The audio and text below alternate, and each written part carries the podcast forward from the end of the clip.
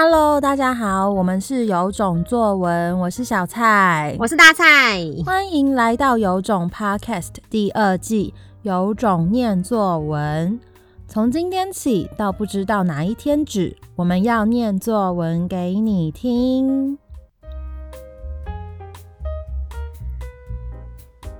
今天要念给大家听的作文题目是：逃避虽可耻，但有用。寂静的夜里，独自平躺在犹如绵密云朵的床上，窗微微透着街道上鹅黄的灯光，心灵在短暂的这一刻感受到光源的召唤，悄悄地从压抑的身躯逃离。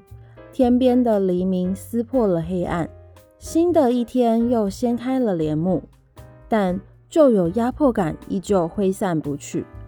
如同十八世纪的大文豪歌德，人生中的每一天都活在爸爸塑造的阴霾中，走着所谓人生胜利组的道路。但越是被玻璃罐罩住，越是想划破一个小洞，呼吸新鲜的空气。于是他将情感投射到爱情中，在爱河里疗养破碎的心灵。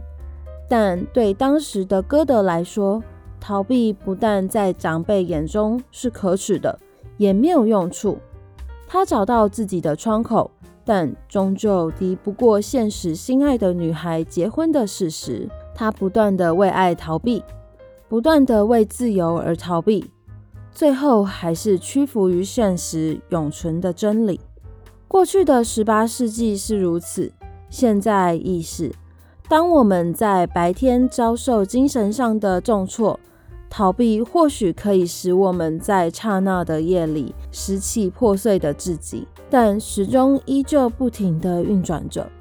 我们仍要面对眼前的窘境，唯有面对，才能继续勇往直前。歌德最后也在创作承认了在爱情中的挫败，写下了旷世巨作。少年维特的烦恼，逃避，为了安顿心智，为了在黑暗的角落使自己再度重整为一个圆；而面对，是为了停止逃避，为了不在夜里偷偷哭泣。逃避在他人眼中或许可耻，但却是我们得以鼓起勇气再次前行的关键。以上就是今天的作文。有种听的你，猜猜看，写这篇作文的学生是几年级的学生吧？我们来请大蔡老师揭晓哦。好，这个呢是高二的学生写的。逃避虽可耻，但有用。我忘记出这个题目的前后文是什么了。不过我记得那堂课啦，我们在讲。大文豪歌德，歌德是八月二十八日生的吧？跟吕赫若同一天，好像跟富坚也同一天呢。猎人的作者，我怎么记得八二八是一个很可怕的死亡般的日子？就那种处女座的控制狂之类的人，我有点忘记。我没有要标签处女座，我妈妈是处女座的。哎、你们如果要听有种 p o d c a s 可以去听访问我妈那一集，大家都是各种回响，就是。还蛮有趣又，很可以看到不一样的教学风格。跟我妈妈也是老师，对，然后她是她如何的有大爱。然后那我们回来，这个学生呢，他是我们的，我不知道可不可以直接说他是模范学生。好啦。嗯，他算是我蛮早期的学生，从国他国二开始教吧。那那时候他就是理科比较好，只是呃，他想要拼第一志愿。那第一志，如果你要拼前几志愿的话，作文的分数其实就蛮影响的。后来呢，我觉得还蛮值得鼓励的事情是，他他让我看到很多的面向。他真的不是说生活一定是最疯狂认真，或是疯狂玩，他就是有自己的节奏。其实我都常跟学生说，国中最重视的就是自制力，他很爱看追剧，然后也会出去玩，但是他有一个很明确的自律的个性，就是他会自己决定自己的。像他现在要升高三，他已经开始在排他的读书计划，所以嗯，他是一个能够规划自己生活的人。其实只要有自己的节奏的话，也不用刻意帮他排很多补习。那时候我据我所知，他只补了理化跟作文，因为这是两个他的理化是他的强项，他想要更好稳定；作文是他的弱项，他想要拿拿到六级分。那可能他刚开始来的程度的时候，只有大概可能还比我们一些学生还普通，就是大概四级分、三级分之间。但他很认真，然后程度也很好，所以就慢慢的调，也花了两年多。其实到考前我都觉得他不一定可以拿满分，因为那个稳定度够，可是。他的用字遣词比较属于没有办法比较华丽型的，对。那毕竟在大考的程度，大家还是要求要修辞。虽然他论述力够强，刚好他们那一届考了一个超级难的题目，就是青银共居，青少年跟银发族共居，然后没有题目就是评论，所以我觉得很适合他这种嗯论述型强的学生。所以他最后呢就拿了一个全满分，就是国中会考全满分，超级强。那现在他高二嘛。所以，嗯，那堂课他是要练习，要考大学要分两种类型的题目，一种是知性题，一种是感性题。感性题就是把会考作文题目再延伸，像今年很红的，如果我有一座新冰箱，对，那知性题就非常难。说真的，就是你要可以读图表，或是你要可以读懂文字中你要去分析。像他昨天才写写一个超难的，叫做媒体及讯息这个论点，你要去，你要从这个文章里面你要去讲。为什么媒体就是讯息？然后这个载体的中性啊、不中性之类的，对，反正我们回归到这篇文章好了。高中的国写呢，感性题就二十五分。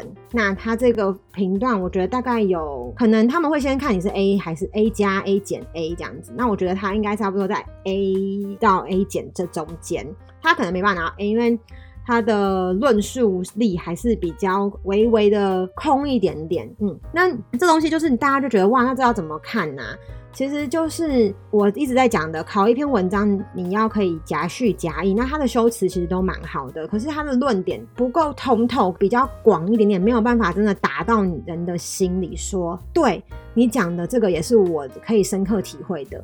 那这个东西其实要怎么练习？就是这个时候真的多看有用。像我们在大学写写小论文或者研究所的时候，一开始我也真的写不出来，也是要一直去不断的看别人写，然后把它内化成自己的。但是还是非常值得鼓励的是，他把他如何去点出歌德的逃避，不但在长辈中是可耻没有用处的，然后最后他如何去呃为自由而逃避，然后屈服于现实，就是。这个过程，他把它点出来，可是他没有，他没有更深入的去讲啦。我觉得如果在这里可以放入魏晋南北朝的那些文人，譬如说，呃，竹林七贤，或是放入呃陶渊明，然后再放苏东坡，他没有办法，嗯、他就是一直被贬谪这些东西来对比，甚至是当代的我们台湾的一些有名的人啊，大家如何去面对这些。嗯，更更深层的内心的东西，可以让他的文章更厚实，因为他现在的东西都还蛮空的。譬如说，逃避为了安顿心智，为了在黑暗的角落使自己再度重整为一个圆，这讲得很好。可是你会觉得，嗯嗯，具体的东西是什么？对，那这个可能就在国中一定是六级分，可是就是还那个层次不够深到。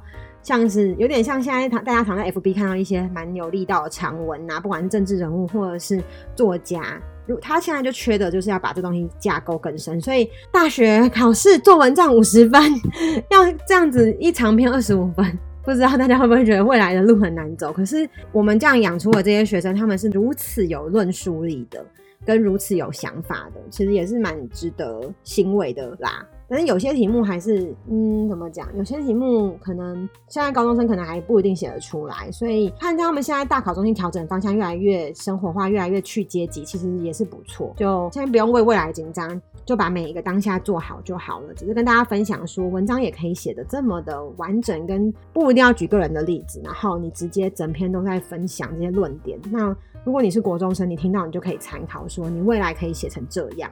以上就是今天的有种念作文，我们下集见。我们每天早上六点半都会更新一集有种念作文，喜欢的话要订阅我们哦。如果很想听到你的作文被念出来，也欢迎分享留言给我们。有种念作文，大家明天见，拜拜，拜拜。